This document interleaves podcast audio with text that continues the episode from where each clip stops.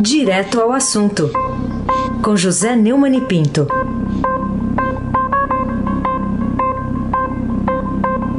Neumani, bom dia. Bom dia, Raíssen. Bom dia, Carolina. Bom dia. Bom dia, Almirante Nelson. Bom dia, Bárbara Guerra. Bom dia, Frânio Vanderlei. Bom dia, Clã Bonfim, Manuel Alice Isadora. Bom dia, melhor ouvinte da Rádio Eldorado. 107,3 FM. Raíssen Abac, o craque. O Neumann, o jurista Miguel Reale Júnior está propondo, a gente acabou de ouvir aqui a informação do repórter Pedro Venceslau e a palavra do Dr. Miguel Reale, uma junta de médicos psiquiatras para avaliar o, estado mental do presidente Jair Bolsonaro. Ele que, Miguel Reale, que foi autor, em companhia de Janaína Pascoal e de Hélio Bicudo, já falecido, do impeachment de Dilma Rousseff. O que, que você diz sobre isso? Eu acho que o, o, o jurista está certo. É, realmente é algo para pôr em dúvida seria a sanidade mental para o exercício do cargo. Muito embora que eu acho que também pode ser em dúvida QI, um quociente de inteligência.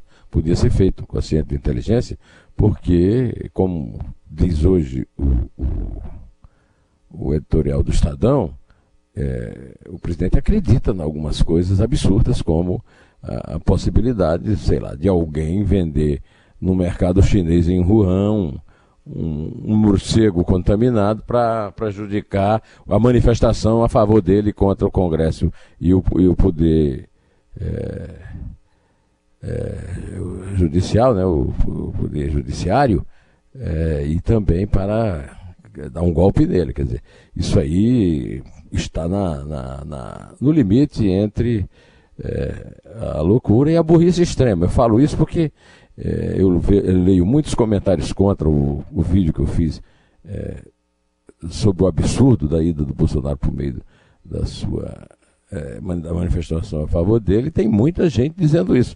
Não é possível que haja tanto louco. Tem muita gente com que é ilimitado que acredita nesse tipo de fantasia do Papai Noel. Eu concordo com o Real e vou dizer, ah, mas foi ministro da Justiça Fernando Henrique. E daí? Ele está certo. Seria o caso mesmo de submeter no ajuntamento. O problema é fazer como, né? Como é, o, o Ministério Público é, foi controlado lá por um, um, um amigo do Alberto Fraga, né? É, que é grande amigo do, do Bolsonaro, esse é, Augusto Aras, que não é nada confiável, né? Como a gente já viu todas as atitudes dele. É quem pode requerer um, um exame de sanidade mental. Outra coisa, como é que será essa junta médica? É, será contaminada não pelo vírus da, da o corona, como é que chama? O Covid-19, 19, né? Mas sim pela briga ideológica, né? De qualquer maneira, eu quero deixar é, é, bastante presente. Eu acabei de ouvir o editorial do Estadão, e o editorial Um Presidente contra o País é para pensar. Viu? Enquanto o Bolsonaro brinca com suas fantasias sediciosas, alguns dos ministérios que lidam com as áreas mais afetadas dele, pandemia, pela pandemia, mostram o serviço. Ao contrário do presidente da República, o Ministério da Saúde tem se desdobrado para fornecer informações de qualidade ao público e a preparar o sistema para receber o fluxo de doentes que deve se multiplicar nas últimas horas, nas próximas horas. Já o Ministério da Economia, ainda que tenha demonstrado hesitação no primeiro momento, tomou algumas boas medidas para o enfrentamento dos efeitos imediatos da crise. Eu acabo de ouvir uma excelente entrevista de Jean Gorenstein.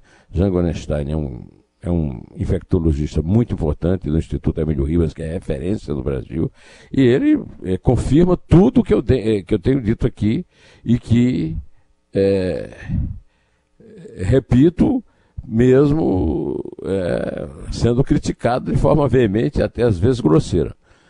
É preciso circular, é preciso proibir a circulação de pessoas, é preciso é, fazer o que foi feito na Itália e na Espanha, para que nós não superemos os índices, até porque a nossa população é muito maior e muito mais pobre, muito mais desinformada do que a dos dois países. E, o, o, que o, o, o Jean Gorenstein disse é absolutamente correto, lúcido e devia ser seguido. Inclusive, não apenas pelo Bolsonaro. Até agora, as medidas tomadas por outros governantes são completamente alienadas o presidente da Câmara alienado, o, presidente do Senado alienado, o governador de São Paulo está tratando com pano quente uma epidemia muito perigosa, conforme disse a Janaína Pascoal, com muito critério.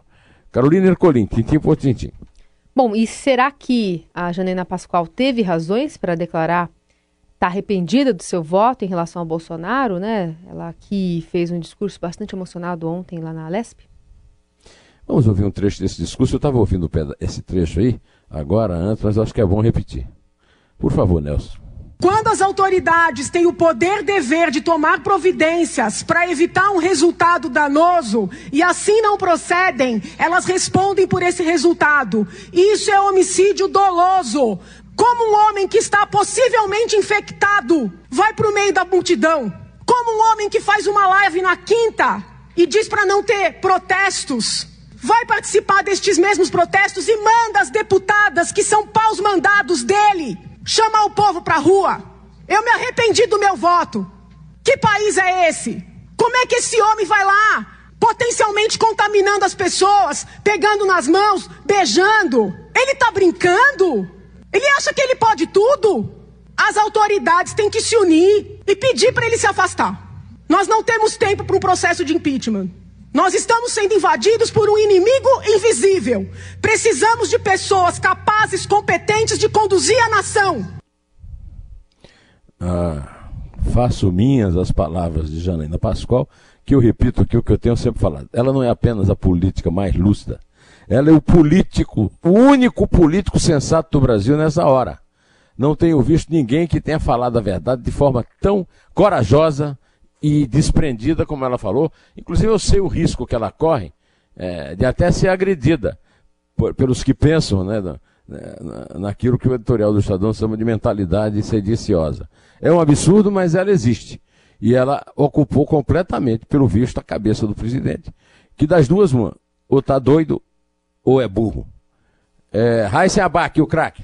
Neumann, falando aí de medidas econômicas agora em relação ao coronavírus, a nossa colunista do Estadão e aqui da Eldorado também, a Adriana Fernandes, defende um socorro financeiro do Estado aos pobres nessa crise do coronavírus. Ela escreve isso hoje aqui no Estadão. Ontem ela até comentou esse assunto com a gente aqui também na Rádio Eldorado. O que, que você acha?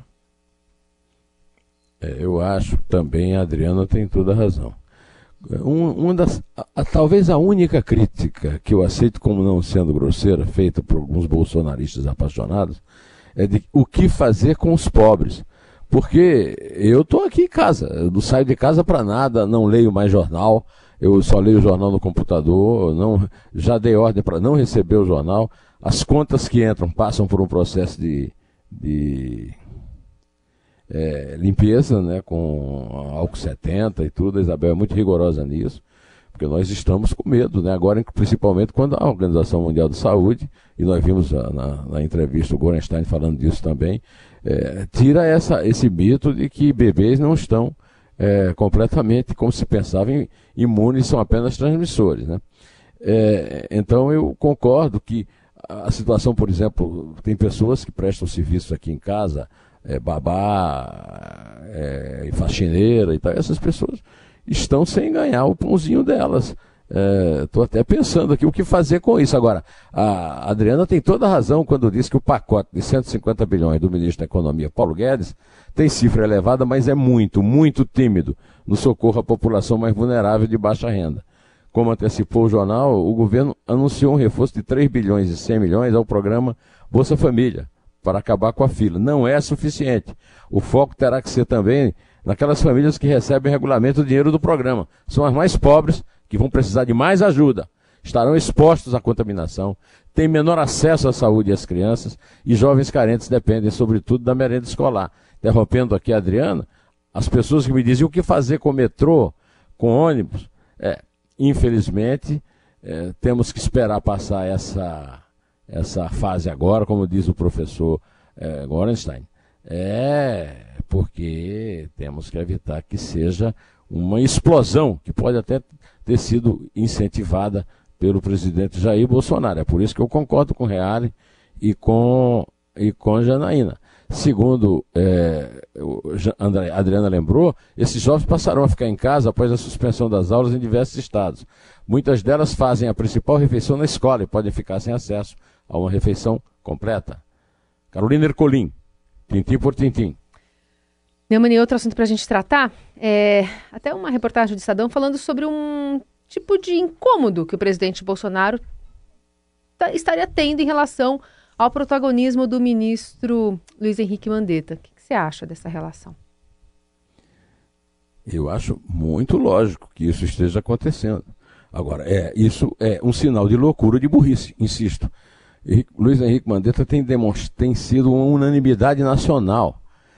E, e, o primeiro sinal que eu percebi de tentativa de fritura do Mandetta foi a presença desse bestalhão, desse oficial aí da Marinha, um puxa-saco, o, o Antônio Barra, é, presidente da Agência Nacional de Vigilância Sanitária, que na sua condição de médico e de e chefe da, da Vigilância Sanitária, tinha que ter pedido demissão e não ir ao palácio, puxar o saco de Bolsonaro e depois dizer, ah, estava tratando de uma é, de um assunto particular, deixasse para tratar quando acabasse, inclusive, a, a, a, a, quando o presidente, por exemplo, vai ser submetido hoje a um novo teste e se der positivo. E aí?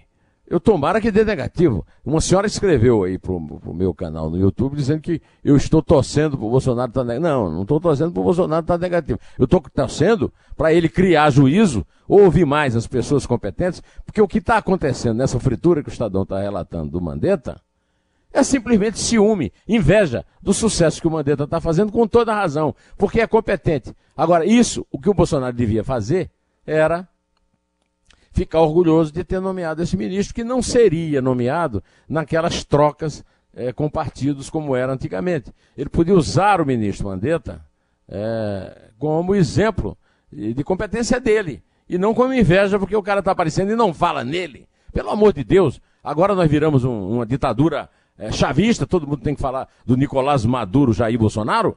Esse contra-almirante da reserva, Antônio Barra Torres, aliás, é, ele preside uma. Ele é diretor-presidente de uma agência, não é, não é um órgão subordinado ao governo. Então devia cumprir o seu papel de presidente da, da agência. Aí se abaque o craque. O Neumann, queria que você falasse um pouco para a gente aqui, ouvinte da Eldorado, sobre um artigo que você publicou no seu blog, intitulado O Brasil entregue aos bacilos. Ô, ô Raíssa, eu ia até pedir aqui a música de spoiler, mas não vou pedir não, porque não é spoiler não, né? Eu tinha outro assunto. Eu, eu abri aqui todos os jornais no meu computador e só se fala nisso. O Brasil está entregue não apenas às baratas, mas também aos bacilos. Porque o Bolsonaro, os deputados, os senadores, os governadores e os prefeitos encaram a previsão de mortandade por coronavírus no inverno como algo que pode ser evitado com lorotas, piadas e demagogia barata. Isso é um assinte, como disse a, a Janina Pascoal, não apenas em referência ao Bolsonaro, mas também a, todos que eu citei aqui. Segundo eu, eu escrevi no artigo, o Brasil precisa hoje de um estadista que governe para todos e não apenas para proséritos. Seu dever agora seria aconselhar os cidadãos a ficarem em casa, evitarem contato físico com outras pessoas, até passar o período da velocidade da contaminação, que é este, segundo o reitor da Unicamp, Universidade de Campinas, Marcelo Knobel. Sabe o conselho. Se for o caso, pode até usar força para evitar aglomerações. Da mesma forma que o dever dos políticos atacados nas manifestações de domingo é aprovar sem delongas os 5 bilhões de reais pedidos por Mandetta e empregar fundos partidário eleitoral para salvar vidas ameaçadas pelo Covid-19. E se Dória quer enfrentá-lo na eleição presidencial de 2020, que adote medidas empregadas em Itália, Espanha, França, Chile, etc, etc, etc. O Brasil e o Estado de São Paulo precisam de autoridades com hombridade, que não se apoiem em macheza, mas sim em capacidade de persuasão, sensibilidade e força para tomar decisões certas e urgentes. Carolina Ercolim, tintim por tintim. Vamos lá. Vamos saber ainda o que, que, você tem a dizer sobre essa briga de ontem aí, público do, do governador aqui de São Paulo, João Dória, e do líder do PSL no Senado, Major Olímpio, aqui em São Paulo também. É, tudo que eu tinha que aconselhar esses briguentos é que ele tivesse a altura do cargo também, como se o Brasil espera desesperadamente que o Bolsonaro assuma, pelo menos uma vez na vida, esse, esses caras estarem brigando, o líder de um partido no Senado e o governador, tipo, vai trabalhar, disse Dória, que o Olimpo respondeu, você não tem respeito, foi expulso, empurrado para fora. Pelo amor de Deus, isso não é hora de estar tá fazendo isso, é hora de. O Dória, por exemplo, em vez de estar tá indo a manifestações ou a lugares públicos, tinha que estar tá no, trancado no palácio recomendando a todo mundo ficar em casa e, e, e colocar a polícia na rua para dissolver aglomerações irresponsáveis, como essa aglomeração irresponsável de domingo em favor de Bolsonaro e contra é, os seus adversários. Bom, é, vou me despedindo por aqui. Eu não posso esperar que isso que eu, eu quero aconteça, mas é, gostaria que a velocidade do bacilo não fosse tão grande como está parecendo ser com esse tipo de responsável no comando. Pode contar, por favor, Carolina. É três? É dois. É um. Em.